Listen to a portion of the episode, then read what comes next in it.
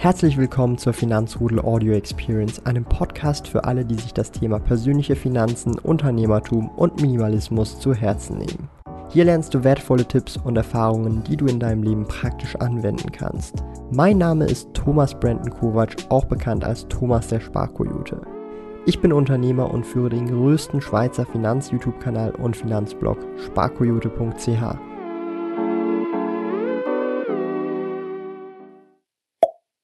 Wir sind wieder hier mit einem besonderen Gast und zwar mit dem Basti von Talerbox. Und ich will äh, gar nicht zu viel reden. Ich überlasse dir ähm, das Wort und du kannst dich doch mal kurz vorstellen, etwas über deine Projekte erzählen und dann können wir eigentlich doch nachher gleich ins Gespräch starten. Ja, wer bin ich? Äh, Basti M32, auch bekannt als Talerbox. Ähm, wie fing das Ganze bei mir an? Tatsächlich war mein letzter aktiver Job, wenn wir aufs passive Glieder kommen, äh, das Zeitungsaustragen mit, glaube ich, 16, 17. Und seitdem habe ich mich durch die Welt des Unternehmertums, passiven Investieren, aktiven Pokerspielen so durchgespielt. Ähm, auch das Studium in Wirtschaftswissenschaften in Frankfurt abgeschlossen und den Master in Wien, unter anderem auch Bali. Deswegen auch immer der Hang zu Bali Bali, dass ich dort quasi meine Winterresidenz habe, wenn man es so möchte, äh, und da quasi die Geo-Arbitrage ausnutze, ja, und habe verschiedene Projekte, unter anderem das Talerbox, wahrscheinlich was die meisten kennen, aber unter anderem auch Amazon FBA, sprich, wir versuchen Produkte auf Amazon so platzieren, dass die Leute es in der Blickware haben oder Greifware, wie man so schön sagt, äh, und dort sozusagen erfolgreich Produkte zu vermarkten also sprich der Investor und der Unternehmer. Ähm, ja, das so kurz angerissen, aber vielleicht hast du ja noch genaue Fragen mhm. oder die Community, die kann ich dann gerne beantworten. Ähm, also ich denke, wir werden heute auf jeden Fall äh, über das Thema passive Investments natürlich noch einige Worte verlieren, vielleicht eben auch passives Einkommen. Aber wie du schon auch angeteasert hast, vielleicht den Schwenk zum Unternehmertum machen, weil ich denke, in meiner Community sind wirklich viele Leute, die auch an beidem interessiert sind, also am Investieren in zum Beispiel ETFs, passive Investments, aber auch ähm, am Thema Unternehmertum oder Selbstständigkeit. Ähm, ja, also wenn ihr Fragen habt im Chat, äh, dann einfach reinschreiben. Äh, der Basti hat da auch ein Auge äh, Augen drauf. Sind drauf. genau. Und ähm, ich sage erstmal guten Abend. Äh, sind viele Stammgäste auch am Start. Der Jason, Andreas Lutz, Philly Hay, also sind sehr viele Stammgäste, auch der Berkan Ipek. Und ich sehe ja, ja, vielleicht zum Thema erstmal passive Investment. Ich meine, auf Talerbox, ich denke, viele werden deinen äh, YouTube-Kanal auch kennen. Ähm, da machst du natürlich auch viele Videos zum Thema Finanzen. Und ja, passive Investments. Wie ist es bei dir dazu gekommen und wie sieht das äh, bei dir persönlich aus? Ja, tatsächlich bin ich da so ein bisschen reingestolpert. Ich habe ja aktiv Poker gespielt und habe immer meine Zeit quasi gegen Geld getauscht, was dann irgendwie sehr nervend auftreibend war wo dann auch mal schon so eine Maus gegen die Wand geflogen ist. Das kann definitiv meine Ma oder meine Mitbewohner bezeugen. Oder einmal war es sogar in Frankfurt so, dass die Polizei vor der Tür stand irgendwie, weil die dachten, Psychopath wohnt da. Da hat mein Mitbewohner aber auch mal mitgemacht. Ich war nicht alleine schuld. Ähm, und ich dachte mir da schon immer so irgendwie, da hatte ich noch gar nicht so mit investieren, so die Idee, aber so, fuck ey, immer aktiv investieren, Zeit ist voll nervenaufreibend und man braucht ein richtig starkes Mindset, kann man das nicht irgendwie passivieren, skalieren, so diese Buzzwörter, die da schnell geworfen mhm. werden. Ähm, und bin dann tatsächlich so ein bisschen auf das Forex-Trading gekommen. Das war dann noch nicht wirklich das passive Investieren, sondern habe dann wirklich Währungshandel betrieben, sehr mhm. stark halt irgendwie Euro, US-Dollar, die Big Five so hin und her getradet, auch relativ erfolgreich, habe mich da auch richtig reingefuchst, habe dann aber wieder gemerkt, okay, das ist wieder alles aktiv. Dann dachte ich, okay, Aktien so buy and hold, aber ich dachte, okay, ich habe zu wenig Kapital, auch diesen Fehler, den viele liegen, irgendwie ich brauche Zehntausende, Hunderttausende Euro. Mhm. Und habe dann überlegt, okay, wie kann ich den nächsten Step irgendwie gehen? Und war dann irgendwie mit meinen Eltern in Österreich, ich weiß nicht mehr, ich glaube 2016, 2015 vielleicht sogar und habe da die Euro am Sonntag gelesen, weil ich den vom Börsenverein umsonst bekommen habe und habe die immer so durchgeblättert, was gibt's da so für interessante Strategien? Und da gab's die Gebert-Strategie, das ist so eine DAX-Strategie, wo man nach vier Faktoren guckt, Inflation, oh, ich weiß gar nicht mehr, was es alles für Faktoren sind, ob der Euro, US-Dollar irgendwie gefallen, gesunken mhm. ist. Auf jeden Fall habe ich dann angefangen mit einem Sparplan äh, ein halbes Jahr später auf den DAX 30 zu investieren und habe immer die drei Faktoren angeguckt, vier und wollte das noch so aktiv machen und dann dachte ich mir, ja, gar keinen Bock, irgendwie mal vergessen den Monat und so weiter und so fort. Und dann habe ich gemerkt, irgendwann so nach zwei Jahren, wo das so einfach nebenbei gelaufen ist und das andere immer noch aktiv gemacht habe, ja, dann habe ich irgendwie gesehen, ja krass, 45 Prozent Rendite und ich habe dann nichts aktiv gemacht. Klar waren das auch keine Millionensummen oder sowas, aber ich dachte mhm. mir, ey, das hat so, da ist so der Groschen so ein Stück weit gefallen. Ich dachte, ja krass, mache ich, mach ich irgendwie alles passiv. Und das war so das erste Ding vom Akti äh, vom, vom Investieren. Und dann kam das auch, äh, das YouTube, dass ich quasi meine Sachen immer mehr dokumentiert habe, die ich gemacht habe. Es war Dezember 2015, wenn ich nicht lüge, oder 2014, nee, 2014, sorry. Im Mai 2015 habe ich richtig angefangen. Und da habe ich so zwei, drei Videos gemacht, wo ich wie investiere und habe das aber auch gar nicht mehr so beobachtet, was da wirklich passiert und war dann reisen in Ecuador äh, im April mit zwei Freundinnen, bin da irgendwie in so einem letzten Hostel ins Internetcafé gegangen. Das Internet war super langsam und bin irgendwie, weil ich meine Kreditkartenabrechnung checken wollte und dann habe ich da so Geldeingänge gesehen. Ich dachte, ja, krass, wo kommen die denn her? Super nice. Und dann war das so quasi Affiliate-Provision. Und ich dachte dann zu den zwei Freundinnen, ey, mega geil, guck mal hier, ey, ich habe irgendwie Geld durch Nichtmachen verdient. ist doch richtig geil passiv. Also klar, dann habe ja. ich ja vorher gemacht. Und ja, dann habe ich gemerkt, okay, zurück in Deutschland, irgendwie dann nach Berlin gezogen. Alles klar, ich mache jetzt einfach hunderte von Videos und dann verdiene ich mega viel Geld passiv. Und das war so der Startschuss von Talabox auch so ein bisschen. Und dann hat sich ja davon in, innerhalb von fünf Jahren immer mehr professionalisiert. Und ja, das waren so meine zwei passiven Groschen, die da gefallen sind. Und ja, dabei ist es heute noch geblieben, beziehungsweise natürlich immer weiter optimiert und mhm. äh, ja, skaliert. Das ist so meine Story zum Passiven, wie ich da gekommen sehr, bin. Sehr, sehr, sehr, sehr cool. Ich mag mich noch erinnern, ich habe dich das erste Mal ja 2017 an der Invest getroffen. Das kann sein, ja. Das, ja, sein, ja. Das, das war schon auch ein bisschen länger her. Das war echt mega cool. Und ich meine, mittlerweile ist jetzt auch über 100.000 äh, Abonnenten. Man sieht ja auch den Play-Button hinten. Also das ist schon eine Reise. Ja. Also wahrscheinlich die erste Million äh, ist natürlich wahrscheinlich auch angepeilt in nächster Zeit, wahrscheinlich in den nächsten paar Jahren vielleicht, wenn es gut läuft. Schauen wir mal, die ersten 100.000 sind immer die schwierigsten, die erste Million, also die 200.000 sind wahrscheinlich einfacher als die ersten 100.000, so wie man es immer sagt, die erste Million ist ja auch die schwierigste, danach ist ja alles nur noch einfach, nicht ganz, aber so ein bisschen nach dem Motto ist es ja oft so, äh, ja, in den Medien dargestellt. Ähm, ich, ich sehe gerade einen lustigen Kommentar, ihr zwei habt die gleichen Haare. Ey, ich wollte, ich wollte, ich wollte schon, bevor wir gestartet sind, wollte ich sagen. Du hast ja auch, also ich habe seitlich die Haare auch relativ kurz. Also wenn ich sie nach vorne ja. tun würde, wir haben sehr ähnlichen Haarschnitt lustigerweise. Also su super Zufall. ich habe es auch vorher gesehen und dachte, das kann ich jetzt nicht bringen. Es kommt eh im Stream auf jeden Fall. Aber funny. Ja. Gut, ähm, also sehr coole Story und ähm, du hast jetzt äh, angeteasert, passiv äh, auf beiden Seiten so ein bisschen im Unternehmertum, in der Selbstständigkeit, durch ja. die Videos, aber auch bei den Investments, also Aktien, ETF und Co. Ähm, vielleicht bei den äh, Aktien, weil das ist immer so ein bisschen, ähm, finde ich sehr speziell in diesem Format. Ich versuche immer äh, sehr persönlich auf die äh, Gäste einzugehen, ja, also auch ja. mit dem Lars, mit dem Thomas und so weiter. Und also wie machst du das persönlich? Also hast du da einfach bestimmte ETFs, nimmst du gar keine einzelnen Aktien oder was ist da? Weil Einzelaktien sind da schon wieder ein aktiverer Ansatz. Ja, ja, definitiv. Also das ist auch so ein ja, evolvierender Prozess gewesen, der sich immer weiterentwickelt hat und immer weiterentwickeln wird vom Kontensystem. Ja, ich fange mal an, so mein, ja, mein Fundament äh, des Hauses, des Investieren sozusagen, die Säule, ist das All-Weather-Portfolio von Ray Dalio so ein mhm. bisschen, wo ich ja Werterhaltung, Wertsteigerung beziehungsweise ein Beta-Portfolio habe, was den Markt quasi einfach nur reproduziert und jetzt nicht versucht out zu performen. Und das ist so komplett automatisiert. Da mache ich immer einmal im Quartal so ein Rebalancing. Also ich habe einen gewissen Teil an Aktien, sind so 18 Prozent, einen sehr großen Teil Anleihen, wobei ich die gleichen mitwerfe. Anleihen sind nicht Anleihen. Es gibt auch Hochzinsanleihen beziehungsweise High-Yield-Bonds von Unternehmen, von Ländern und so weiter und so fort. Dann habe ich auch noch Rohstoffe drin, die so als Absicherung dienen. Gerade in so Corona-Zeiten hat das auch sehr gut funktioniert. Und noch einen kleinen Rohstoff-ETF.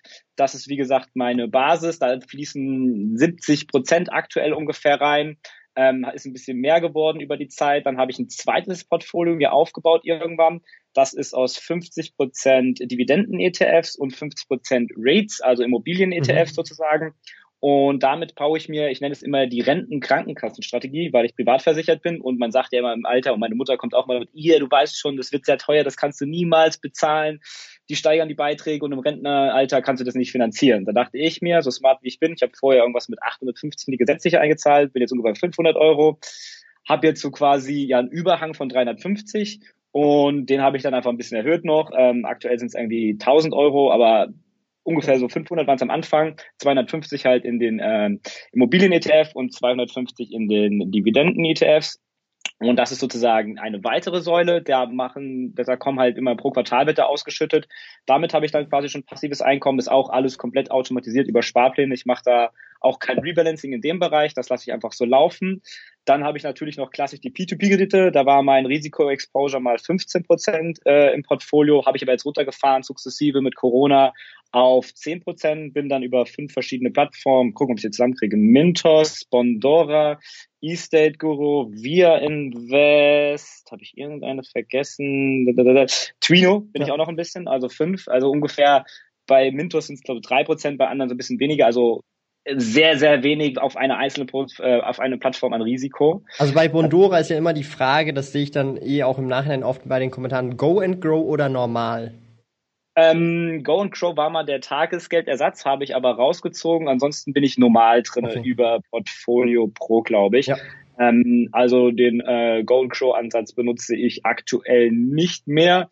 Ähm, kann man in der Zukunft wieder gucken, aber ich habe jetzt auch gerade vor kurzem gelesen, dass gerade bei der Deutschen Bank irgendwie gerade die Kunden auch die Kredite nicht zurückzahlen können, beziehungsweise die Ausfallraten bei 1% werden, was mich gewundert hat, was relativ wenig ist im Vergleich zu den mhm. P2P-Plattformen. Ähm, aber das ja, und dann Aktien tatsächlich, obwohl ich das ja noch nicht so aktiv auf dem Kanal irgendwie von mir ja publiziere, habe ich jetzt angefangen, vielleicht auch durch Trade Republic und dass ich jetzt so mein Base-Portfolio habe, wo ich nichts mehr zu tun habe mit Corona, bin ich dann wirklich so übergegangen, irgendwie ein bisschen Einzelaktien zu machen. Ich habe von meiner Oma auch Siemens-Aktien geerbt mhm. und habe da wieder Dividenden bekommen und dachte, ja, cool, äh, und habe mir dann auch so eine kleine Dividendenstrategie da zusammengebaut. Ja.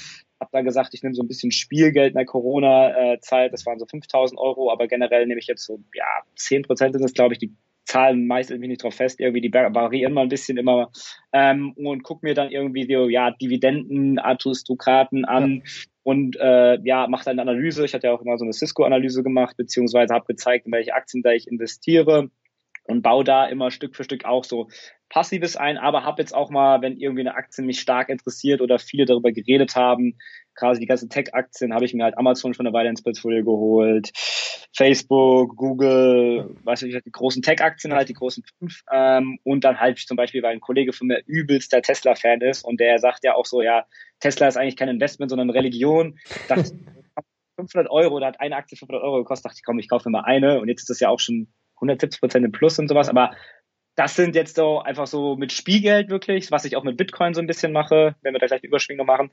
Also das Aktien so ein bisschen mit Spielgeld, also so ein, zwei Prozent, wo man einfach sagt, okay, da kauft man mal eine Aktie.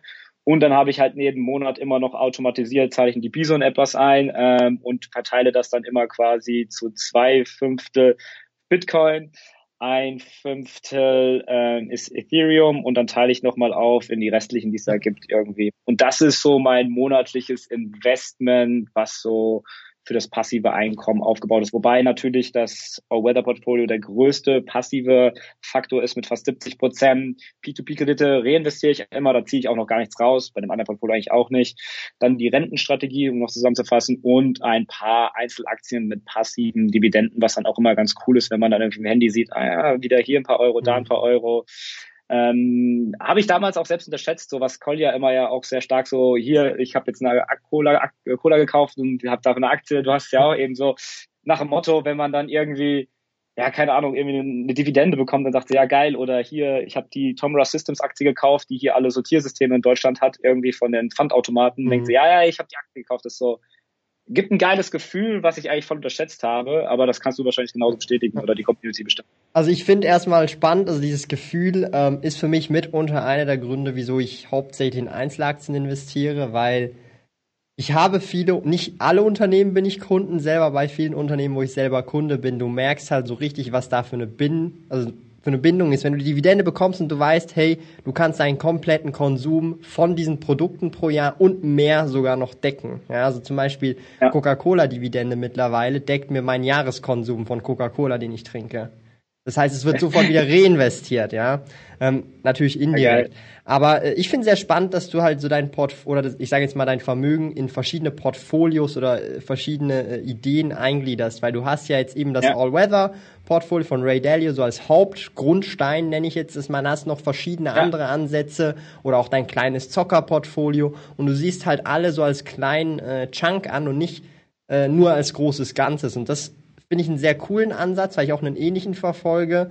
Und äh, wie du auch schön gesagt hast, so mit der Zeit baut man das halt so auf. Du hast ja vorhin erwähnt, jetzt ist so mal der Grundstein da, jetzt kann ich auch mal anfangen mit Einzelaktien, ein bisschen mehr ja. zocken. Und das finde ich einen sehr äh, coolen Ansatz und ich denke, äh, den können sich viele in der Form für sich selber auch abschauen, dass man nicht alles am Anfang alles aufs Mal machen muss. Klar, ja. Sondern halt wirklich erst mit der Basis startet, mit dem Fundament und dann langsam obendrauf halt das Ganze aufbaut und dann wenn man jetzt das Fundament, wie jetzt du auch schon hat, dann anfängt, hey, ich kann doch mal einen Zock machen in Tesla oder so, ja, weil das ist ja dann nicht mehr so, so schlimm, wenn irgendwas damit passiert, weil du hast ja noch das ganze ja. Fundament und das finde ich sehr, sehr äh, äh spannend, äh, wenn ich das so sagen darf. Also sehr, sehr coole Sache. Ja, definitiv. Ich glaube, es ist interessanter, so aufzusetzen. Klar, für den Anfänger ist es schon interessanter, sich mit den Aktien beschäftigen. Der ist heiß drauf, der möchte alles in dem ersten Moment schon haben und aufsetzen. Ähm, aber das Problem vielleicht dann viele zocken dann, verbrennen sich und dann mhm. vergessen sie ganz die Börse. Oder viele haben halt vielleicht auch das Bild davor, dass es so komplex sein muss. Aber ja, deswegen die Grundpfeiler setzen und dann peu à peu immer mal wieder was Neues testen. Ich habe auch immer wieder neue Ideen, die im Kopf schwirren. Vielleicht ist auch eine ja, Investmentidee oder ganz neue ja, Geschäftsidee sozusagen dabei. Ähm, und das finde ich interessant, sich immer quasi für neue Themen mhm. zu inspirieren lassen, zu probieren ist, glaube ich, so ein Wachstumsprozess, wie mit allem, was man macht. Im Fitnessstudio fällt man ja auch nicht auch als hier an, sondern macht da mal eine Übung, okay, merkt, da kann man noch mehr machen oder vielleicht ist man dann irgendwie ins CrossFit, da gibt's ja viele Möglichkeiten und so versuche ich das so in allen Lebensbereichen so ein bisschen zu machen. Du hast ja vorhin noch äh, Geo-Arbitrage erwähnt. Du bist ja dann so in den Wintermonaten, wenn es natürlich möglich ist, jetzt ist die aktuelle Situation natürlich etwas speziell, ja, äh, äh. aber grundsätzlich bist du dann oft in Bali und ähm, wie ist denn das genau? Bist du zum Beispiel schon in Deutschland finanziell frei oder in Bali bereits finanziell frei oder in beiden Ländern oder wie sieht das äh, da aus mit den passiven Einkünften aus diesen Investments? Definitiv. Also da kann man jetzt äh, ja wieder argumentieren, was ist der finanzielle, was ist die finanzielle Freiheit? Ich habe das ja mal in einem Video in mehreren Stufen sozusagen erklärt. Also die absolute finanzielle Freiheit habe ich noch lange nicht. Also sprich, dass ich mir mehr leisten kann, als meine Träume jemals mhm. sein könnten ähm, so eine finanzielle Basissicherung, dass ich meine, mein Essen, meine Miete, äh, meine Krankenkasse, ja, die, die Grundneeds der maslowischen Pyramide sozusagen erfüllen kann. Das habe ich schon in Deutschland oder in Bali, wie man das möchte. In Bali wahrscheinlich noch mal mehr, jetzt habe ich es mir nicht ausgerechnet irgendwie. Mhm. Ähm, aber natürlich möchte ich auf weitere Stufen kommen. Ähm, und äh, deswegen bin ich immer noch aktiv am Arbeiten, um die passiven Quellen sozusagen erhöhen. Ähm, und ja, das war gleich die Frage mit Bali, wolltest du? Ja, genau, das war, also das heißt, ja, in ja. beiden Ländern hast du auf jeden Fall deine Fixkosten sozusagen gedeckt. Vielleicht darüber genau. hinaus noch so ein paar Kleinigkeiten, aber eben, also gibt's ja je nachdem, wie man das definiert. Ja. Also da kann man ja sagen, hey, die absolute finanzielle Freiheit ist bei mir, wenn ich eine Million pro Monat bekomme oder whatever, da kann ja, jeder so ein bisschen, äh, je nachdem, was halt so, möchte er in einem Schloss leben, reicht ihm eine Hütte auf dem Berg. Genau. Das ist so, äh, ähm, denke ich, sehr individuell. Aber sehr, sehr spannend. Ähm, ich sehe schon ein paar Fragen gerade. Ähm, die gehen schon so eher in Richtung Unternehmertum. Ich weiß nicht, ob wir den Schwenk äh, gerne sonst machen. Ähm, aber ich habe hier nochmal, der Simon Jost schreibt, Thomas ist der Dividendenstrategie ja gar nicht treu, schreibt der Simon. Hier an dieser Stelle, ähm, ich investiere auch in Wachstumsaktien. Ich finde, man sollte nicht nur ausschließlich eine Strategie fahren oder nur ein Ansatz fahren im gesamten Vermögen. Ich denke, es ist wie auch der Basti, er hat das jetzt ja auch, ja. verschiedene Strategien, die er halt in einzelnen Portfolios einpackt ähm, oder halt dann aufs Gesamtvermögen natürlich dann etwas anders aussieht. Da ist dann nicht alles Dividendenstrategie oder nicht alles All-Weather-Portfolio, ja, ja, aber trotzdem, dass man da so Schwerpunkte setzt und dann vielleicht noch sich gewisse Dinge rauspickt und dann halt ähm, dann trotzdem Wachstumsaktien hat, die keine Dividende ausschütten. Hat sich wahrscheinlich darauf bezogen, weil ich AMD gekauft habe diese Woche. Ach so, okay. Ja, aber zum Beispiel Amazon ist ja auch keine Dividendenaktie und aber da ist denke ich einfach, okay, das ist einfach so ein krasser Unternehmer oder gewisse Unternehmen einfach irgendwie, die haben so ein krasses Potenzial noch oder ich bin selbst ein Kunde davon und glaube an das Konzept, mhm. dann darf man das natürlich machen. Man kann das natürlich auch ein kleinen Ding machen mit irgendwie von irgendwelchen Trends wie Wasserstoff und weiß ich was. Man sollte jetzt nicht sagen, ey, ich habe 10.000 Euro bekommen äh, von der Oma, weiß ich was, die setze ich jetzt auf irgendeine Wasserstoffaktie, weil ich glaube, das ist das neue Ding und auf einmal ist das so wie, weiß ich was, 3D-Drucker oder Solarenergie, die dann auf einmal alle hops gehen oder von Chinesen aufgekauft werden. Mhm. das ist natürlich nicht das Ziel irgendwie, was man am Ende haben sollte. Es kann funktionieren, ähm, aber in den meisten Fällen geht es meistens schief und dann äh, tut es dann, glaube ich, doch mehr weh. Ja. Ähm, du hast ja vorhin eben von passiven Einkünften geredet. Die gibt es ja nicht nur so gesehen, wenn ich jetzt Investments tätige, jetzt in ETFs oder Aktien über dann Dividenden und Co., sondern die gibt es auch äh, im Unternehmertum. Und ähm, passive Einkünfte ist vielleicht immer so ein bisschen oder passives Einkommen ist immer so das Triggerwort. Äh, es ist wenig Aufwand, dies, das. Das wird zumindest promoted von diesen Online-Gurus, kennt man das ja. Aber in der Realität ist es ja wirklich viel Arbeit. Es kostet Zeit, Energie, um das überhaupt mal aufzugleisen und Jahre in der Regel, bis man auf ein gewisses ja. Niveau kommt, wo, wo auch viel Geld entsprechend wieder da zurückkommt. Das heißt, passives Einkommen im Unternehmertum. Wie siehst du das ein bisschen? Und du hast ja vorhin schon angeteasert, wie du das machst, zum Beispiel mit deinen Videos, mit äh, deinem Blog, also deiner Webseite, mit Instagram ja. und Co.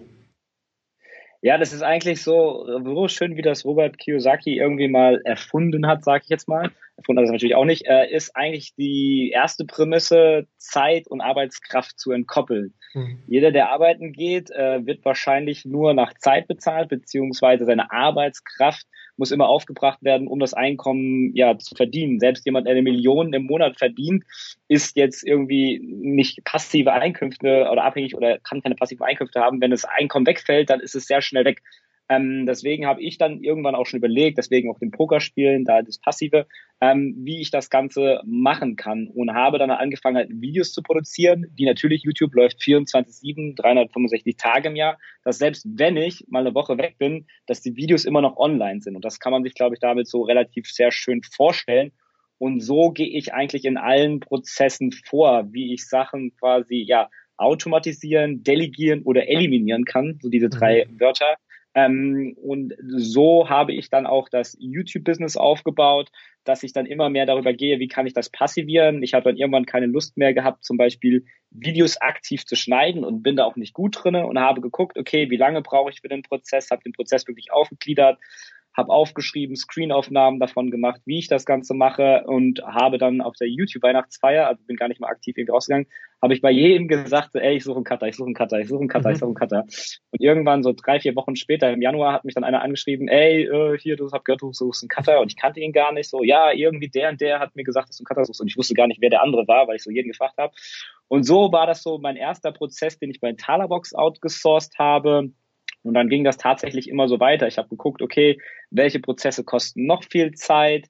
Ähm, dann habe ich gemerkt, Instagram nimmt sehr viel Zeit, habe dann gefragt, wer hat da vielleicht Lust drauf, wer ist da gut, habe den Prozess dann aufgegliedert, aufgeschrieben, mit Checklisten wieder aufgenommen, habe den dann outgesourced, dann habe ich geguckt, okay, das Research braucht relativ lange, gewisse Themen, kann vielleicht auch jemand besser bespielen, habe dann da auch wieder die Prozesse aufgeschrieben, wie ich meine Skripte mache, wie ich dann wirklich die Thumbnails mache, Bullet Points und so weiter und so fort habe mir dann da auch wieder jemanden gesucht und noch einen gesucht und ja, so habe ich dann immer mehr Prozesse outgesourced. Keine Angst, ich mache immer noch Sachen. Jetzt denkt sich der eine, was macht der da eigentlich die ganze Tag noch?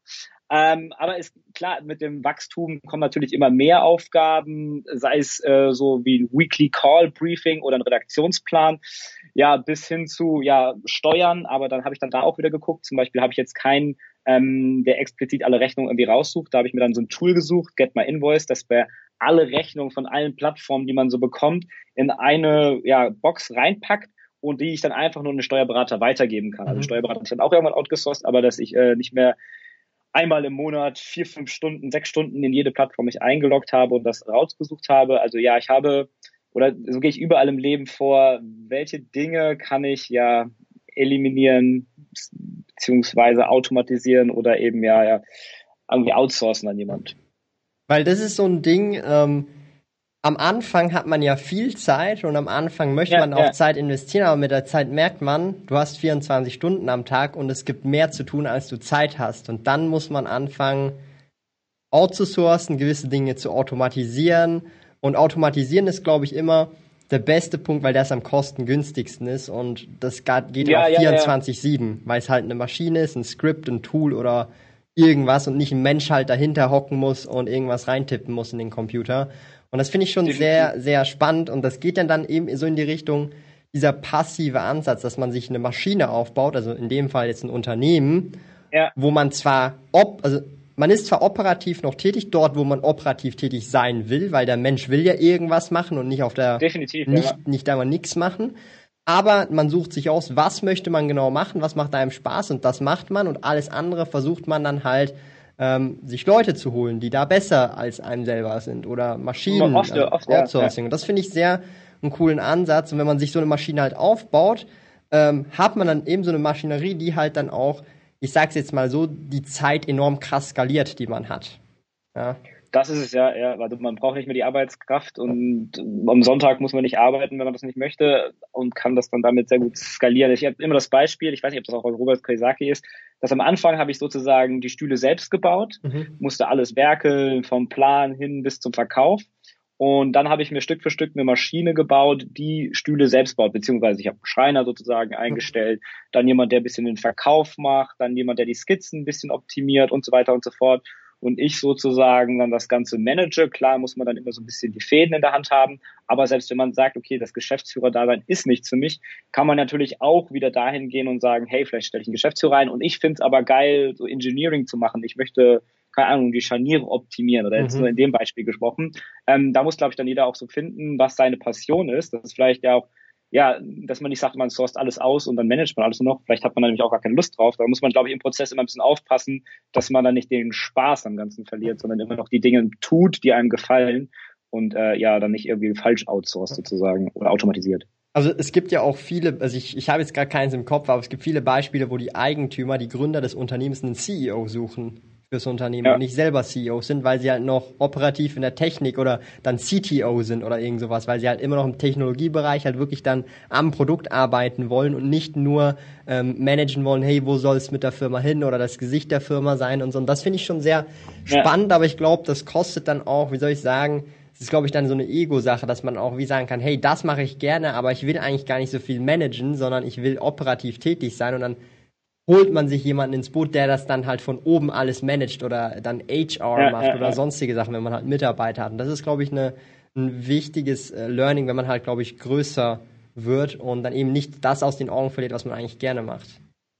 Definitiv, aber vielleicht die Community, da sind vielleicht auch nicht alle Unternehmer, aber wie man so den ersten Schritt wagen kann. Viele sind ja wahrscheinlich Angestellte, ähm, da bin ich zum Beispiel persönlich, ich hatte ja damals nie einen richtigen Job in der Ansicht, ich war Zeitungsaustragen, ähm, dass man aber nicht eben seinen Job irgendwie so top oder hopp macht, irgendwie, dass man sagt, okay, ich schalte jetzt komplett aus, setze mir die Pistole auf den Brust und muss dann machen, kann funktionieren, aber das wäre so wieder ein bisschen mit den Aktien. Ich würde das auch so diversifizieren, würde sagen, okay, kann ich auf 80 Prozent runtergehen, habe 20 Prozent irgendwie einen Freitag vielleicht, den ich dafür nutzen kann für ein erstes Projekt, habe ich da eine Passion drinne, ist da mhm. irgendwie auch eine Nachfrage im Markt und so weiter und so fort und das peu à peu aufbauen. So würde ich das zum Beispiel, wenn ich heutzutage aus dem Beruf raus starten würde, eher angehen, anstatt zu sagen, okay, ich habe die Idee, ich mache das mal.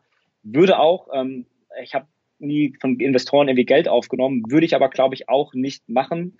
Ähm, ich sehe viele, die das gemacht haben, gescheitert sind, auch erfolgreicher, aber selbst wenn sie erfolgreich waren, war immer so, dass, ey, das Financial, Financial Reporting, also die Reportings an die Investoren, man kann es eigentlich nie recht machen. Das ist immer schwierig. Mhm. Ähm, gerade bei der Freundin, die auch im Amazon-Bereich tätig ist und da braucht man halt sehr hohe Warenfinanzierung. Da muss dann oft irgendwann jemand einsteigen und dann hängst du eigentlich oft irgendwie mit einem Tag in der Woche nur mit Prozessen, die eigentlich nur wieder ja, den anderen gerecht werden. So, ich, man könnte es auch vergleichen mit Steuern quasi. Man bringt ja Zeit auf, quasi die Steuer zu machen, um andere zu bezahlen, aber macht da keinen wirklichen Mehrwert für sein Unternehmen oder für Zuschauer oder sonstiges.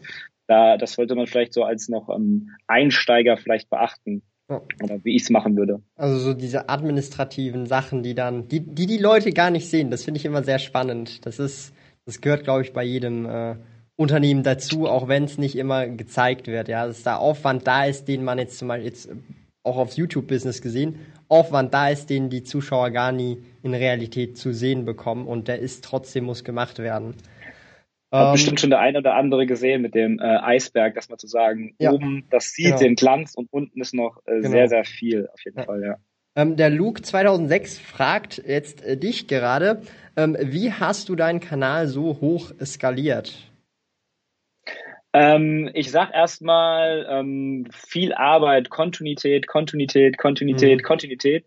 Ähm, das ist natürlich, ich wie gesagt, Mai 2015 gestartet, jetzt ungefähr fünf Jahre alt. Dann natürlich noch der Zeitpunkt natürlich besser als heute. Ähm, man braucht immer einen gewissen unique selling point. Also man könnte bestimmt noch einen Finanzkanal hochziehen oder irgendeine andere Nische ist natürlich schwieriger geworden, weil viel mehr Konkurrenz da ist. Ähm, man muss dann immer irgendwas Besonderes bieten, mhm. was auch immer sehr gut zieht, beziehungsweise, dass man nicht versucht zu produzieren. Das sehe ich bei vielen großen Unternehmen, die ein tolles Hochglanzvideo haben wollen, auf YouTube klatschen, das gucken sich 500 Leute an, aber haben dafür 20.000 Euro ausgegeben. Ja. Ähm, dahingegen Leute, die ihre Journey dokumentieren, der sitzt vor mir, Sparkurierte, ähm, da können die Leute sich mit besser identifizieren, das wirkt authentisch richtig echter. Mhm. Ähm, deswegen würde ich auch, wenn ich komplett nur von vorne anfangen würde, ähm, würde ich echt meinen Prozess dokumentieren. Wie fange ich an? Was sind die ersten Stolperscheine? Okay, irgendwie Kleingewerbe anmelden, in Deutschland zum Beispiel.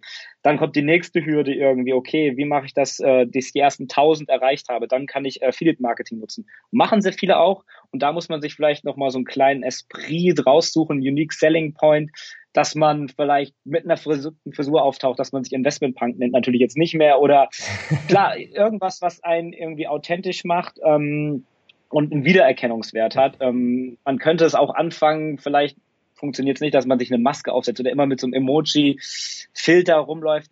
Ganz, ganz kurz absurd jetzt. Ähm, aber dass man ja den Leuten sozusagen ja die Nähe gibt, ein bisschen hinter den Vorhang schauen lässt. Ich glaube, da damit könnte man das ganz gut beschreiben, wie man so einen Kanal noch hochziehen kann. In allen möglichen Nischen ist das natürlich möglich. Also so eigentlich so diese persönliche Note äh, dazu hauen, diese Positionierung, man ist halt ja, diese spezielle Person und speziell ist ja relativ. Also das kann irgendwas äh, sein. Der der Finanz äh, keine Ahnung, Finanzkanal mit, mit, mit den schiefen Haaren oder whatever, ja. Also das, das ist schon ja, ja. sehr spannend, was dann teilweise auch für, für Running Gags einfach, also einfach so dann rauskommen, äh, während dem Prozess. Also ich glaube, das ist vielleicht auch so ein Punkt, da machen sich, glaube ich, Anfänger, die starten zu viele Sorgen, dass sie es perfekt haben wollen, das erste Video wo halt dann die ersten 50 bis 100 Video eh Schrott sind in der Regel, wenn man noch nie in seinem Leben Videos gemacht hat ja nicht Schrott im Entwicklungsprozess halt, Ja, so Schrott im Sinne von, wenn ich jetzt zurückschaue auf meine alten Videos, denke ich mir so, oh, Lost. Oder auch schon Videos von vor zwei Jahren, denke ich mir so, okay, was war jetzt das genau? Ja. Also das ist so, so, so diese Lernkurve, wenn man nicht startet, gibt's halt eben keine Lernkurve, sondern erst wenn man die ersten 10, 20, 30, 40 Videos jetzt zum Beispiel für YouTube gemacht hat, dann äh, lernt man auch was. Also das ist auch so ein Punkt, ach mal starten. Und, Definitiv, ähm, also. ja. So ähm, würde ich das starten. Wie lange hattest du jetzt bis zu den ersten 100.000? Ähm, vier Jahre. Ja, es war, glaube ich, so weit, wo ich in Bali war, November 2019. Irgend sowas, da glaube ich, kommt ja. der Bonus, November, irgendwas. Also tatsächlich viereinhalb Jahre hat es gedauert, ja. Und ich meine, du also bist jetzt ja auch schon, ja. Äh, äh, im deutschen Bereich einer der größten Finanzchannels mit, mit über 100.000. Oder gehörst zu den größten ja, ich glaube Top 5 oder ich, ja. ich, weiß nicht, wen man jetzt alles dazu zählt. Manche wachsen natürlich schneller, weil die ein großes Team haben oder ja. mehr Fokus darauf haben. Ähm, was ich zum Beispiel jetzt nicht so krass mache, dass ich mich in jedem Video zeige. Scheiße, jetzt weiß ich wieder. Ja, ähm, aber das ist auch ähm, eine Taktik von Anfang an von mir gewesen, dass ich mich aussetzbar machen mhm. will, um das Ganze zu skalieren. Also das war auch schon bei Finanzfluss oder bei dir ist ja auch das Gesicht sehr, sehr stark damit ja. verbunden. Klar war mir die Stimme ein Stück weit, aber ich habe bessere Möglichkeiten, sage ich mal so. Nicht, dass es einfacher komplett ist, ähm, aber den Kanal oder die Content-Produktion oder die ganze Produktion von dem ja Media Company unabhängig von mir zu machen, so wie zum Beispiel, oh, wie heißen die ganzen Simple Club heißen die, glaube ich. Die beiden Jungs, die haben ja auch da so zu zweit angefangen und haben jetzt eine ganze gefühlt Agentur aufgebaut, die die Videos produzieren und sie können hinten dran die Produkte bauen. Und ich sehe mich auch selbst immer so persönlich jetzt nicht als Typ, der gerne auf der Bühne steht, ähm, sondern äh, ich bin sozusagen der Tourmanager und entwickle das ganze Konzept, die Funnels und so weiter und so fort. Da, da habe ich zum Beispiel mehr Spaß daran, anstatt wirklich ähm, jeden Tag vor der Kamera zu stehen. Da gibt es natürlich auch ganz andere Leute. Da muss man vielleicht gucken, was passt zu mir, gegebenenfalls einen Gegenpartner, einen Businesspartner suchen. Ja. Finde ich sehr spannend eben, das ist so, das muss man dann auch, wie soll ich sagen, selber rausfinden und sagen, hey, ich bin lieber die Person, ich mache lieber das, ich will nicht vor ja. der Kamera stehen ständig. Also das ist, da muss man das wirklich auch wahrscheinlich hast du es auch ausprobiert oder du hast von Anfang an schon gemerkt, nee, auf das habe ich keinen Bock, sondern ich will lieber so im Hintergrund ein bisschen sein. Das finde ich sehr spannend, wie da so die eigenen Interessen ähm, halt dann, also dass man da dann in die ja, Richtung ja. geht. Ja, das finde ich sehr cool. Hier hat die Sandra W. hat Talerbox gerade abonniert. Ich glaube, sie ist auch aus der Schweiz, wenn ich mich äh, nicht irre. Sehr cool. Thumbs up. ähm, was haben wir denn noch? Äh, ich muss wieder hochscrollen. Ähm, ich, ich versuche immer zu scrollen.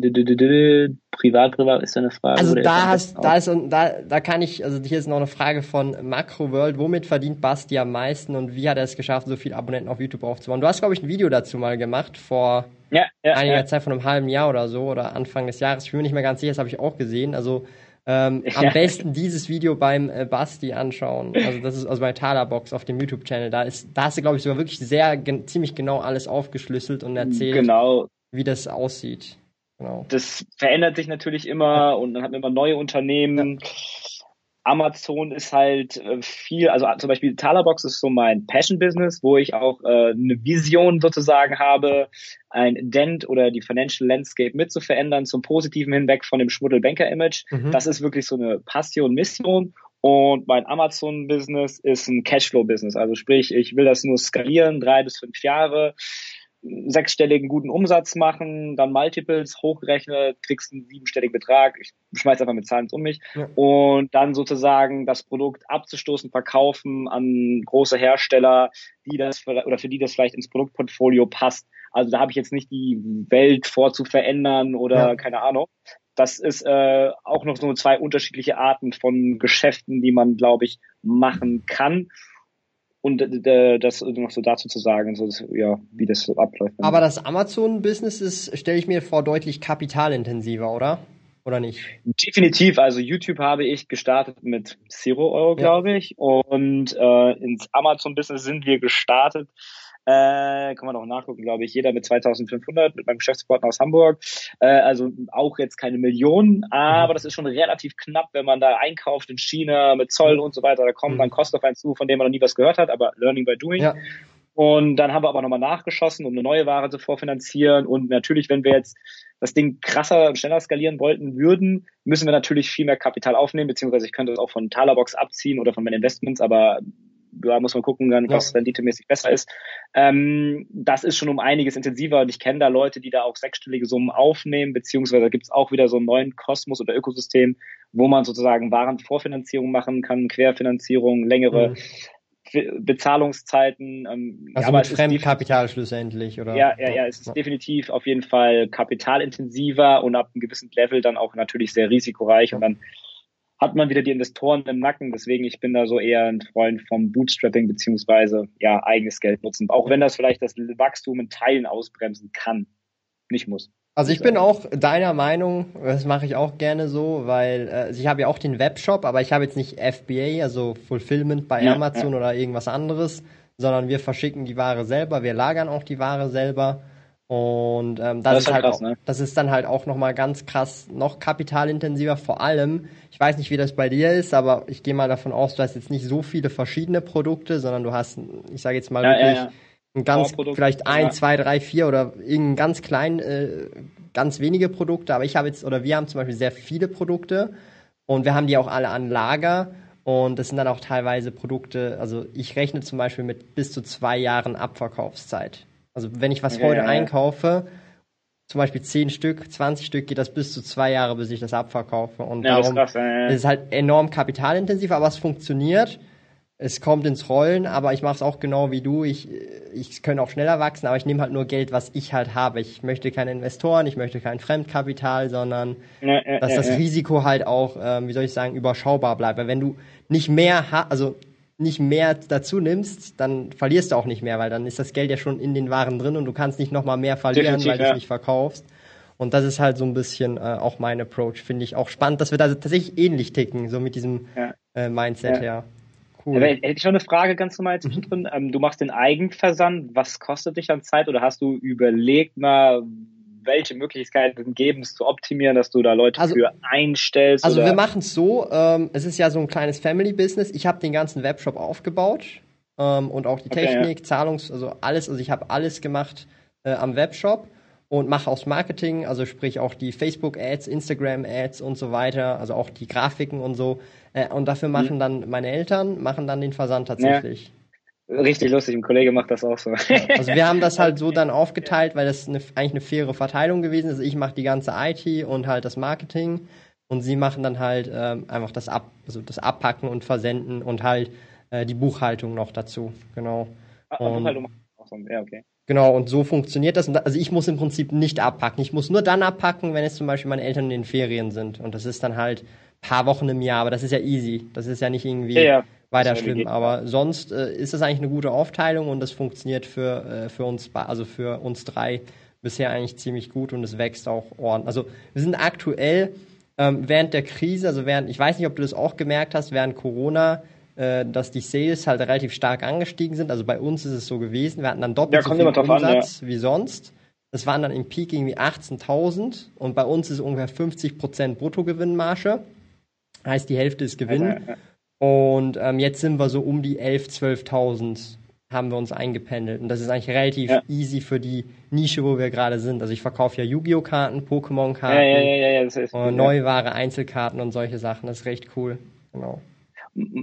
Machst du dann Trendanalysen auch auf Google Trends oder guckst, okay, ist ja schon eine spezielle Nische, die Gefahr hat, äh, dass es äh, vielleicht in einigen Jahren nicht mehr den Boom hat, den es jetzt hat? Oder wie gehst du mit? Nicht ganz. Also ich bin schon seit über 20 Jahren in dem drin. Ähm, und Pokémon ist halt das, also nee. das bekannteste, also das größte Medienfranchise auf der Welt. Größer als Star Wars, größer als Hello Kitty, größer als Mickey Mouse, größer als Marvel. Darum zum Beispiel bei Pokémon-Karten mache ich mir keine Sorgen. Yu-Gi-Oh! ist noch etwas spezieller, aber auch dort mache ich mir weniger Sorgen. Die gibt's schon seit 20 Jahren im Business. Und das Ding ist halt, die Leute, die wirklich die Kohle haben, die da sind nicht neue Leute, die unbedingt dazu kommen, sind, sondern sind Leute, die das, die damit aufgewachsen sind. Das sind Leute so wie du und ich, die jetzt halt fest im Berufsleben drin sind, ordentlich verdienen und jetzt nicht mehr 50 Franken, 20 Franken pro Monat als Budget haben, sondern 500 Franken, 1000 Franken als Budget haben pro Monat, um halt sich ihre, ihre Hobbys sozusagen zu finanzieren. Und das ist halt dann so meine genau, Zielgruppe. Und ähm, ich kenne mich halt wirklich sehr gut. Also es ist wirklich eine krasse Nische. Man muss sich da schon Safe, ja einarbeiten. Also ich würde es jetzt niemandem einfach so empfehlen, so, ey, ich mache ja, jetzt ein ja, Business ja. im Trading Card Game Bereich, weil dann äh, ist nicht so einfach tatsächlich. Aber ähm, kommen wir zurück vielleicht äh, zu ähm, zum YouTube-Kanal, weil was mich interessiert, und das hast du vorhin mhm. angeteasert, ähm, wenn man ja Videos macht, sind ja für immer und ewig online im Prinzip. Sofern sie nicht gesperrt werden, YouTube off offline geht oder du sie selber löschst. und Du hast jetzt ja schon so viele Videos gemacht und das ist jetzt so einfach eine persönliche Frage, vielleicht interessiert das auch die Zuschauer, aber kannst du abschätzen, wie viele der älteren Videos, wie viel vom Umsatz ausmachen und wie viele der neueren Videos, zum Beispiel aus den letzten sechs Monaten, den Umsatz ausmachen? Hast du da eine ungefähre Vorstellung? Trackst du das überhaupt oder ist dir das egal? Ich weiß nicht, jetzt kann ich jetzt eine kleine YouTube-Lehrstunde machen, die ich von der äh, Pia, der YouTube-Managerin, bekommen habe. Es gibt auf YouTube drei Arten von Content. Äh, es gibt einmal den Hero-Content, also den viralen Content, der sehr stark newsgetrieben ist, polarisierende mhm. Aussagen und so weiter und so fort, Corona-Krise als Beispiel. Dann gibt es den zweiten Content, das ist Hub-Content, also Serien-Content, wiederkehrender Content, sowas, was wir hier gerade machen. Mhm. Oder was ich gemacht habe mit der Consorsbank, dass dann immer wiederkehrend was kommt kommt oder Aktienanalysen, dass man sozusagen eine Aktie im Video verlost, aber erst im nächsten das berichtet, dass die Leute einsteigen, so Fortsetzung voll, mhm. Cliffhanger, der Klassiker, was man kennt von den Serien von, weiß ich was, GZS, der was ja. da gibt. ähm, und das dritte ist sogenannte Evergreen Content, ähm, sprich, wie kaufe ich eine Aktie? Das kann man sich in drei Jahren noch angucken oder es gab da, wo ich angefangen habe, auch so ein Finanzkanal, da war noch so auf so einem komischen Board mit Farben, bunt gezeichnete Videos, was ist ein Derivat? Heute findet man den auch nicht mehr so stark. Ähm, und natürlich äh, sind die unterschiedlich in der Länge noch anzugucken. Der virale Content, der Hero-Content ist nur sehr kurzlebig teilweise. Mhm. Das Corona-Video würde man sich wahrscheinlich jetzt in zwei Jahren nicht mehr angucken, vielleicht in 100 Jahren, wenn eine nächste Krise passiert. Aber gut, da bin ich nicht mehr da. Vielleicht können sich dann meine Urenkel oder sowas freuen. Ähm, auf den Hub-Content kommt es so ein bisschen an. Und da ist es natürlich auch ein Stück weit, was man da für ein Format hat und wie Aktualität das ist. Wenn man es einfach so Grundlage passives Investieren macht, dann natürlich besser, als wenn man jetzt zum Beispiel über Aktien spricht. Ähm, und am besten funktionieren natürlich auch noch in der Watchtime von Zahlen äh, der Evergreen, wie kaufe ich eine Aktie. Und die Pia meinte mal, für die Finanzkanäle ist es relativ gut, also für unsere, weil wir auch so Dauerbrenner haben, so Dividenden und weiß was ich was für Videos. Mhm. Ähm, deswegen waren das, glaube ich, immer noch so 40 Prozent des Baseline-Traffics. Also wenn man komplett jetzt aufhören würde, würde es nicht so stark abfallen, wie ein Kanal, der zum Beispiel über Mr. Newstime oder mhm fällt mir jetzt gerade nichts ein, irgendwie so Branking Pros oder hier Kuchen TV, die einfach aus ihrem Leben berichten und du guckst dir nicht an, was er vor fünf Jahren gemacht hat. Vielleicht da ein, zwei gucken das nochmal an, aber wenn man jetzt eingibt, wie kaufe ich denn eine Aktie und dann top, top ich ganz oben auf, natürlich im so mehr. Deswegen ist bei YouTube oder in unserem Bereich das SEO noch ein bisschen wichtiger, weil YouTube ist ja auch eine riesen Suchmaschine, ein Stück weit wichtiger und dafür gibt's ja auch schon krasse Tools. Zum Beispiel gehe ich jetzt zum Beispiel vor mit TubeBuddy. Habe ich auch. Sehr geiles Tool. Dass ich, dass ich A-B-Tests aktiv laufen lasse nach dem Video-Release, um zu sehen, welches Thumbnail das andere outperformt nach einem statistischen Wert. Oder du kannst gucken, ähm, wie die Konkurrenten das machen. Du kannst eine Weighted-Analyse auf dich machen. Sprich, man schaut, okay, man hat zum Beispiel ein Video irgendwie Aktien kaufen oder Aktien kaufen Amazon und dann gibt es dir so einen Score aus, wo du sehen kannst, okay, der Titel funktioniert wahrscheinlich besser als der Titel. Also sprich, ähm, es geht dann auch sehr viel an die SEO-Optimierung und ja, es hat natürlich nicht so angefangen, da habe ich einfach ein Video gemacht, fünf Dinge, was ich finanziell Fehler gemacht habe, aber irgendwann geht es natürlich halt immer mehr ins Detail rein und dadurch ist es ein sehr großer Anteil, ich glaube 40 Prozent waren es, aber ich müsste es nachgucken, ähm, was wirklich noch so an Grund-Base-Traffic da hängen bleibt. Was eigentlich sehr viel ist, das ist ja fast die Hälfte. Also das heißt, also das ja. ist immer noch sehr viel. Also klar. Einfach ja, für jetzt äh, einen YouTube-Channel, weil wenn du so, wenn du so halt schaust, also äh, zum Beispiel unsympathisch TV schaue ich, schaue ich immer gerne oft. Ähm, ich, vielleicht kennst du den ja auch, einer der größeren in Deutschland. Und man sieht halt immer so seine Peaks, wenn er uploadet und dann zwei, drei Tage ist wieder gar nichts, Flaute und dann, wenn er nichts mehr machen würde, dann würde es auf ja. der Flaute bleiben, aber wenn dann der Upload wieder kommt, ist wieder so ein Peak. Das finde ich immer sehr spannend und äh, zum Beispiel auf Finanzkanälen, also ich schaue halt auch Social Blade, kann man das ja alles öffentlich mal anschauen, sieht man das fast gar nicht. Ja, also du, du siehst diese krassen Peaks gar nicht so heftig. Außer jetzt ein Video geht halt in die Trends oder so, dann ja, ja, sieht man es natürlich. Aber grundsätzlich nicht. Und das finde ich halt schon sehr sehr äh, spannend äh, tatsächlich, dass es nicht so krass Upload getrieben ist, wie jetzt zum Beispiel andere ähm, Nischen wie Vlogging oder so, vielleicht wenn man Daily Vlogs macht oder so. Ist ja uninteressant, was Definitiv, du vor 30 ja. Tagen gemacht hast, sondern du willst wissen, was hast du heute gemacht. Genau. Deswegen das muss man sich, glaube ich, auch ein Stück weit überlegen, wenn man da sowas starten möchte, in welche Nischen geht man und wie kann man das abbilden? Möchte man wirklich so aktiv sein? Und ich habe ja deswegen meine Person auch nicht gezeigt, um mhm. das passivieren zu können. Also das sind alles so Faktoren, die muss man jetzt nicht im Anfang im Businessplan runterschreiben in 20 Seiten.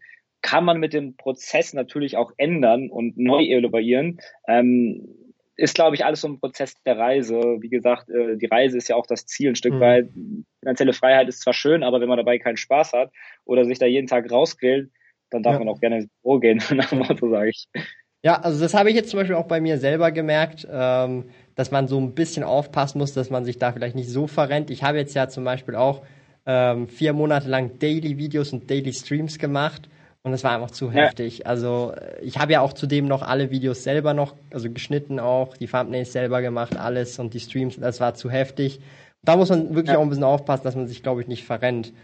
Ähm, du hast ja, äh, also zum Thema YouTube vielleicht noch und Unternehmertum. Wann ja. hat das für dich so richtig angefangen, wo du gesagt hast, hey, das will ich jetzt so in dem Sinne Vollzeit machen oder halt, oder das will ich, das will ich jetzt so machen? Weil es gab eine Übergangsphase und so, hey, jetzt, ja. da ist der Punkt, ich will dieses Projekt Vollgas geben. Wann war das so und was waren die Gründe oder was hast du dir dabei gedacht?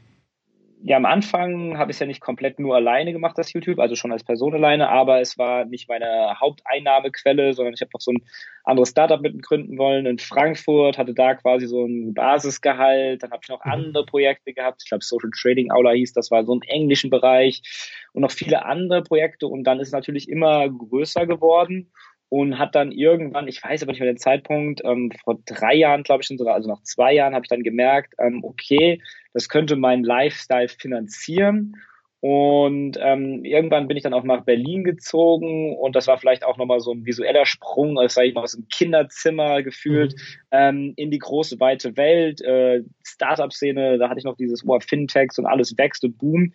Ähm, und da, habe ich dann irgendwann den Schritt gewagt, ähm, das, der örtliche, der Zeitpunkt, wann das genau war, ich bin, glaube ich, das denn vor vier Jahren, vor drei Jahren? Also den Zeitpunkt kann ich nicht mehr genau sagen. Ich glaube, es war aber so nach zwei Jahren ähm, bin ich dann so übergegangen ich könnte jetzt auch nicht sagen, wie viele Follower ich da hatte oder weiß jetzt ich was, mhm. aber ja, mit dem Sprung aus dem Kinderzimmer sozusagen oder aus der Garage, so Apple-mäßig, ähm, dann, dann nach Berlin. Das war so für mich dann auch so, okay, jetzt mache ich das Vollzeit und das finanziert mein Leben und ja, habe mich aber trotzdem immer nach rechts und links umgeschaut und was gibt es noch für andere Möglichkeiten und bin da nie quasi dann komplett den anderen abgeneigt. Ja, cool, also das, das, das finde ich halt immer sehr spannend, ähm, dass es halt, also es hat ja bei dir auch als Nebenprojekt gestartet erst ja. einmal, nicht als ja. von Anfang an, du hast gesagt, hey, ich kündige, ich lasse jetzt alles liegen, sondern ich mache mach jetzt das, sondern du hast dich erstmal ausprobiert, hey, ausgetobt, mal schauen, funktioniert, dann hast du gemerkt, oh, hey, irgendwie das klappt, das kann Potenzial haben, es macht Spaß und hast sich da reingehängt, so nebenbei und dann hast du gemerkt, hey, jetzt muss ich mich langsam auch mal entscheiden, schauen, hey, und dann äh, kam dann so die Entscheidung. das finde ich immer sehr spannend, weil viele Leute denken, so man kündigt oder whatever und jetzt mache ich mein Ding, jetzt mache ich mein Projekt. Aber in Realität, ich glaube, die meisten, die das dann auch erfolgreich machen und dann davon leben, machen das gar nicht so. Also ich kenne fast niemanden, der gekündigt hat und noch keine Idee ja. hatte, was er machen wollte und dann gestartet hat, sondern es war immer so ein Side-Project, das irgendwann mal auch ein bisschen Geld eingebracht hat und man gemerkt, hey, es macht eigentlich Spaß, ich möchte das Vollzeit machen oder zumindest mehr Zeit da rein investieren und mit der Zeit hat sich das entwickelt und das ist, glaube ich, so ein, ich weiß nicht, wie, wie du das siehst, aber ich glaube, das ist auch so ein Trugschluss, dass viele Leute denken, ja, man muss erst kündigen und dann kann man selbstständig werden oder Unternehmer werden. Und ja. Ja, ja, ist so ein Prozess oder so ein bisschen wie das normale Leben, eine Achterbahn. Es geht mal rauf, es geht mal runter, cool ist es irgendwie immer. Aber klar, man hat immer noch auch jetzt nach vielen, vielen Jahren, wie es anhört, ähm, dass man auch mal denkt, okay, oh fuck, jetzt läuft es wieder gar nicht, das hat man sich aber anders vorgestellt. Mhm. Und dann macht man immer so, denkt, oh mega, es funktioniert wieder mega gut Klar, es gibt so Hoch und Ups, gibt's immer irgendwie. Ähm, aber ja, solange der Prozess noch Spaß macht und man Spaß an der Sache hat, ähm, dann ist es natürlich äh, sehr erfüllend auf jeden Fall, wenn man die örtliche Unabhängigkeit hat und sein Leben damit finanzieren kann, was einem Spaß macht. Ähm, es ist immer schön, wenn man das an Außenstehenden eigentlich erzählt, weil man dann erstmal wieder reflektiert oder von denen das Feedback bekommt, ja geil, du machst ja eigentlich, was dir Spaß macht und kannst es machen, wo du willst ein Stück weit ist man dann für wahrscheinlich berufsblind, wenn man das die ganze ja. Zeit schon so. Ja. Aber ja, ähm, doch, ich bin dafür sehr dankbar und es ist ein Prozess und ja, jeder, der es möchte, kann es irgendwie schaffen und starten, aber ja. Das ist auch völlig legitim, ja. Denn wenn man sagt, man möchte einen Beruf, man hat seine Mitbewohner vier Tage Woche ganz entspannt, möchte dann irgendwie drei Tage Wochenende haben, ist auch legitim, wenn man dafür erfüllt ist und dann relativen Reichtum hat, dann ist das auch völlig in Ordnung. Ja. Finde ich sehr schön gesagt, so diese Berufsblindheit. Das passiert mir auch ab und zu, so dass man so merkt, so was für was für Freiheiten man in Realität hat, was viele tatsächlich ja, ja. nur davon träumen können und man sich so denkt, ja, ja es wäre schon schön, wenn das und das, aber dabei hat man schon so viele Freiheiten. Also das finde ich schon sehr sehr ein wichtiger Punkt, den du ansprichst. Wir haben hier noch eine konkrete Frage, die tatsächlich sehr speziell ist und ich auch interessant finde vom. Valentin J. Er schreibt nämlich, wie seid ihr anfangs mit dem Problem des Impressums umgegangen, öffentliche Privatadresse? ich würde fast sagen, das ist so Overthinking, wenn man jetzt nicht irgendwie ein krass berühmter. YouTuber ist und die Leute einem die Bude einrennen, die Stalker und Fans und äh, ja, dann würde ich einfach mal go for it. Also da, da gibt es größere Probleme. Irgendwie wird einfach loslegen, starten. Das kann man immer noch enden. Da gibt es Service für, da zahlt man Geld, aber einfach go for it, Gewerbe anmelden. Ich habe das bei mir damals im Dorf gemacht irgendwie, bin da einfach hingegangen, ich dachte, ich will Gewerbe anmelden, losgelegt. Also das ist auch, glaube ich, so ein Ding, man darf die Dinge nicht überdenken. Manchmal ist äh, ja einfach mal machen besser. Äh, machen, machen oder schaffen, schaffen, Häusle baue. Ja. Ähm, weil dann merkt man vielleicht, dass das gar nicht das große Problem war und dann kommt irgendwas anderes über die Ecke, was man dachte, okay, das macht man ganz einfach und denkt, oh shit, wie löse ich das Problem jetzt überhaupt? Ähm, deswegen, ja, ich würde einfach mal ja. einfach machen und eingeben, man kann es immer noch ändern, also, also keine Ahnung. Bei mir stand noch nie jemand vor der Tür oder im Coworking Space, bis auf das Finanzamt. Äh, aber äh, nur, die wollten nur wissen, wo ich da tatsächlich arbeite und wo mein fester Arbeitsplatz ist. Und dann meinte ich überall weil es ein Coworking Space ist. Ja, also ähm, ich muss sagen, ich, ich also ich habe mir auch dieses Problem habe ich mir nie gestellt, also weil das ist ja also man muss immer überlegen, man ist gar nicht so wichtig, ja, vor allem wenn man anfängt. Das juckt niemanden, wo du wohnst. Das juckt einen nicht die Bohne, ja. Und ja. ich habe meine Adresse, meine Privatadresse immer im Impressum gehabt. Ich kann aber einen kleinen Tipp geben. Schreibt die nicht als Cleartext rein, macht einen Screenshot, ladet den Screenshot als Bild rein und dann ist es wenigstens nicht suchbar über Google, okay?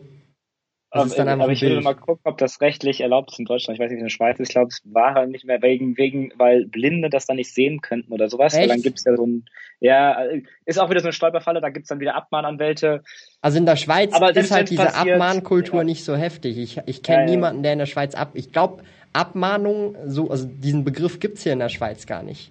Weil okay. es gibt bestimmte, ja, zum Beispiel auch Joint Venture gibt's in, im Schweizer Recht gar nicht. Das gibt's bei okay. euch, Joint Ventures. Das ist ja auch ja, in, also eine Art, nicht eine Art Firma, aber halt einfach ein Joint Venture. Und das gibt's bei uns zum Beispiel auch gar nicht. Das ist irgendwie auch nochmal anders geregelt. Also ich sag, ich kann nur von der Schweiz sagen, ich mache es aktuell so, aber grundsätzlich juckt's eigentlich niemanden, wo ihr wohnt, außer ihr seid wirklich sehr berühmt oder irgendwelche krassen YouTuber, wo dann gecampt wird und irgendwie. Ja, also, ja, ja, ja.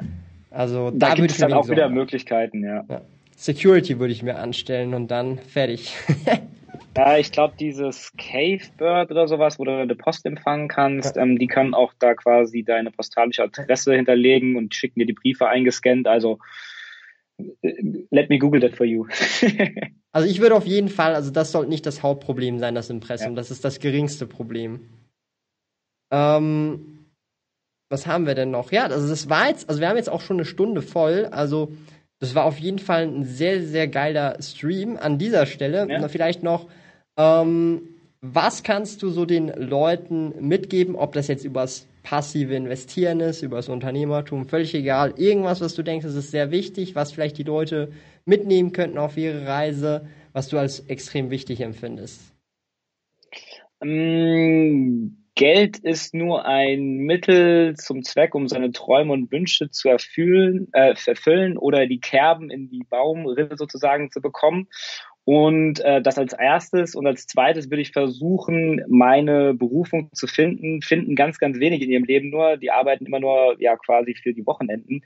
Mhm. Dass man in dem, was man macht, im größten Teil des Tages eine Erfüllung gibt, weil unser Berufsleben einen großen Teil unseres Lebens ausmacht, mhm. derzeit noch. Und dass man dort einen gewissen Mehrwert für die Gesellschaft eine Erfüllung sieht, glaube ich. Das ist wichtiger, als eine Million auf dem Konto zu haben, wenn man morgens mit Spaß zur Arbeit gehen kann. Finde ich sehr guten Abschluss, also äh, sehr, sehr stark. Also denkt drüber nach, ist der Montag euer Lieblingstag oder nicht? Das könnte viel ja. über eure aktuelle Situation aussagen. Und ich bedanke mich natürlich ähm, bei dir, dass du dir die Zeit Ebenfalls. genommen hast. Basti, es ja, war, mega cool. Ähm, ich hoffe, die äh, knapp über 150, ungefähr 150 Leute, die jeweils dabei waren, konnten was ah, nice. Gescheites mitnehmen auf ihre Reise. Und ähm, wenn ihr auch wieder mal äh, Ideen für Gäste habt, weil auch du, du, also viele Leute haben mir in die Kommentare geschrieben, Talerbox, Basti, das wäre mal cool. Ähm, schreibt es einfach in die Kommentare nachträglich beim Stream oder jetzt vielleicht noch in den Live-Chat, wie ihr wollt. Und ich versuche da immer wieder coole Gäste äh, hier ins äh, Format zu bringen. Und ansonsten ähm, würde ich sagen, wünsche ich euch einen schönen Abend und auch dir, Basti. Mach's gut. Ebenfalls, euch auch.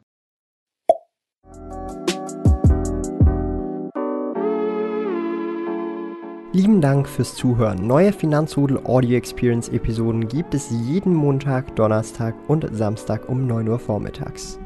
Trete außerdem dem exklusiven Finanzrudel Community Club bei finanzrudel.ch/club und tausche dich mit tausenden Gleichgesinnten im Finanzrudel aus.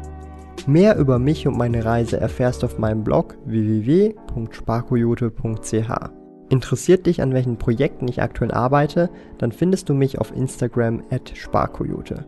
Auf meinem YouTube-Kanal Thomas der Sparkoyote findest du aktuelle Videos zum Thema persönliche Finanzen, Unternehmertum und Minimalismus. Bis bald!